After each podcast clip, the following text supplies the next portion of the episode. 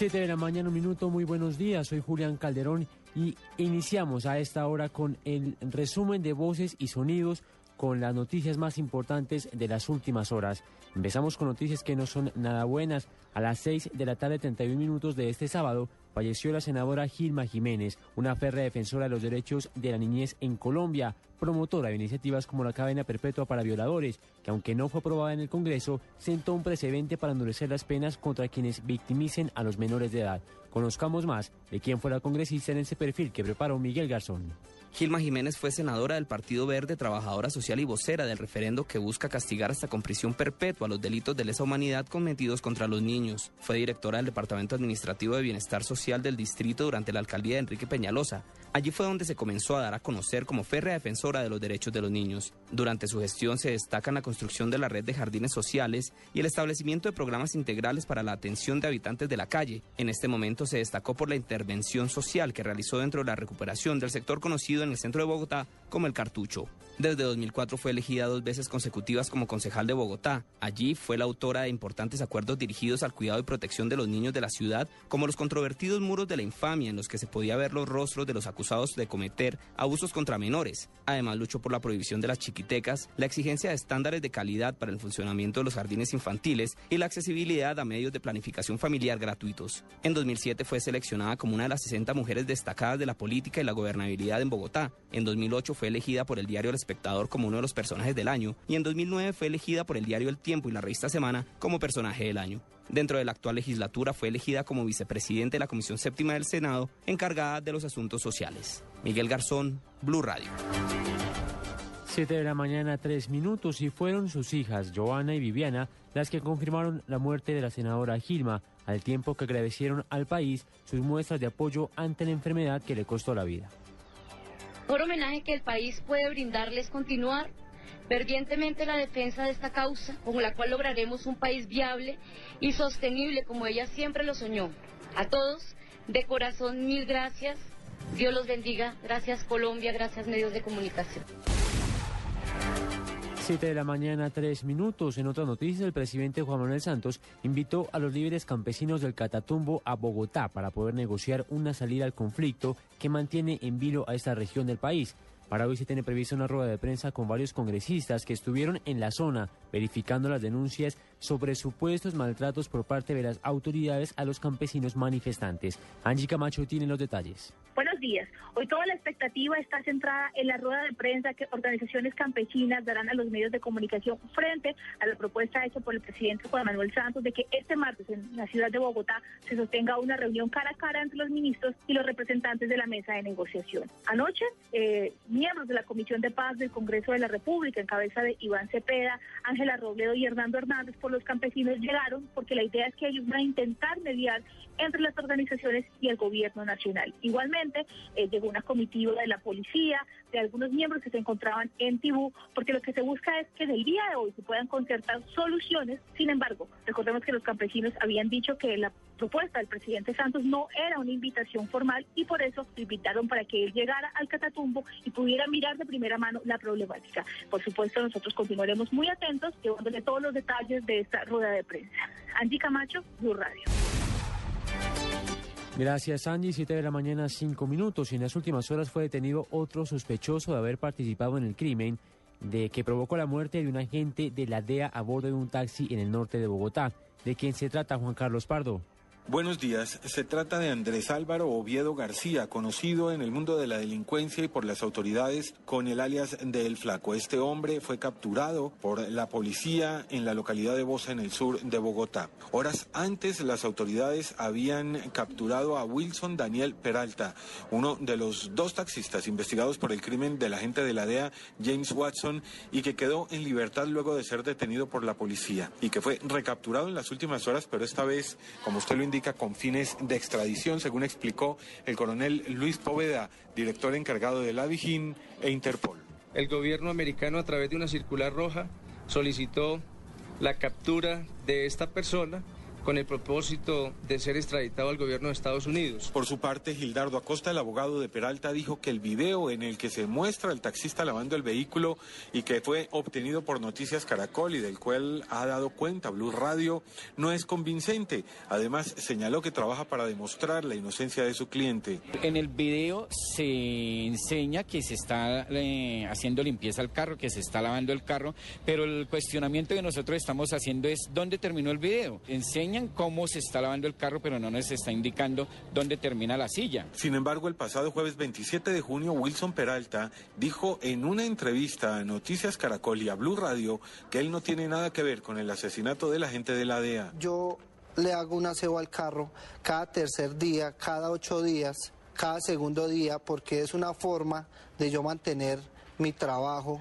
Con la captura de Wilson Daniel Peralta Boca Chica, se completa el grupo de las cinco personas solicitadas en extradición por Estados Unidos, según informó la policía. Juan Carlos Pardo, Blue Radio.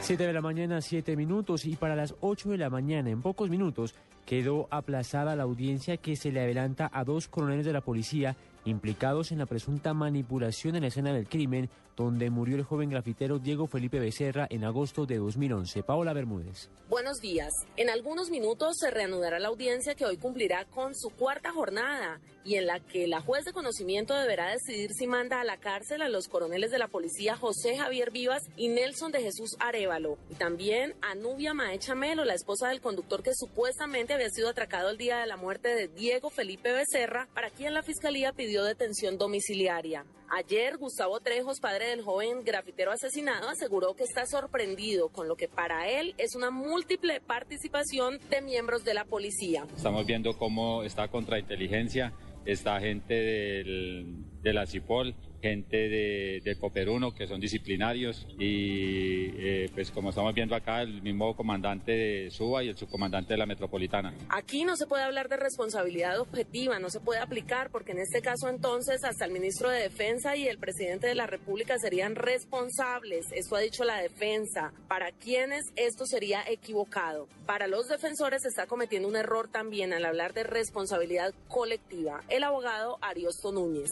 La imputación colectiva lanza una red, lanza una única red a muchas personas.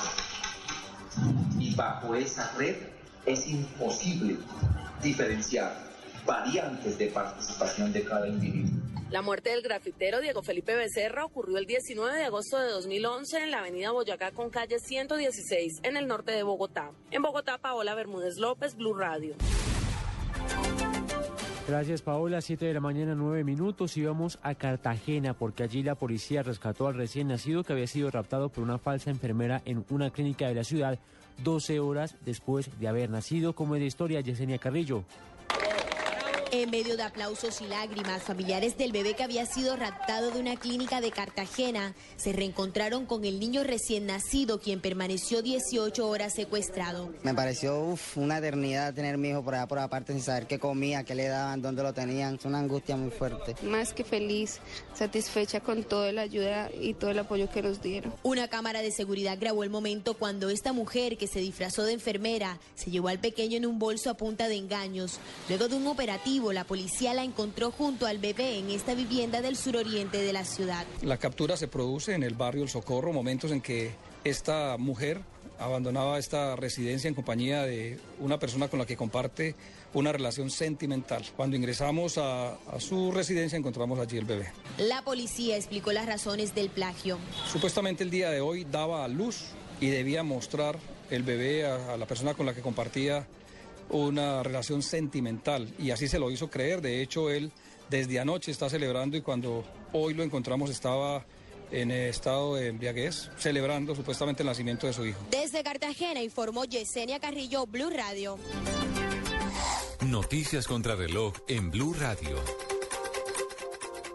7 de la mañana, 10 minutos. Y en otras noticias, Nelson Mandela, que lleva siete días en estado crítico en un hospital de Pretoria, recibió mensajes de apoyo del presidente de Estados Unidos, Barack Obama, quien lo describió como una inspiración para el mundo. El exmandatario sudafricano es una inspiración personal para mí.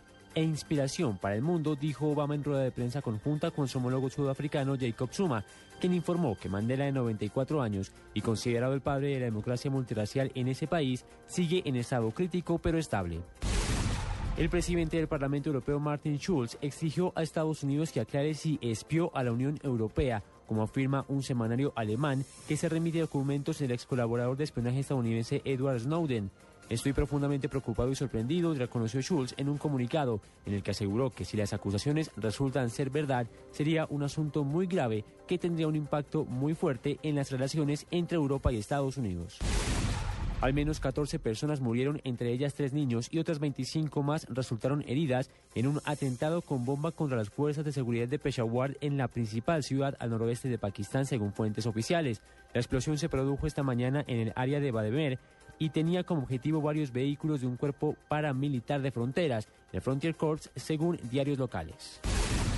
Los chilenos están llamados a votar hoy en las primeras elecciones primarias de su historia, unos comicios cuya principal incógnita es si el aspirante oficialista será el exministro de Defensa Andrés Alamar o el ex titular de Economía Pablo Longueira.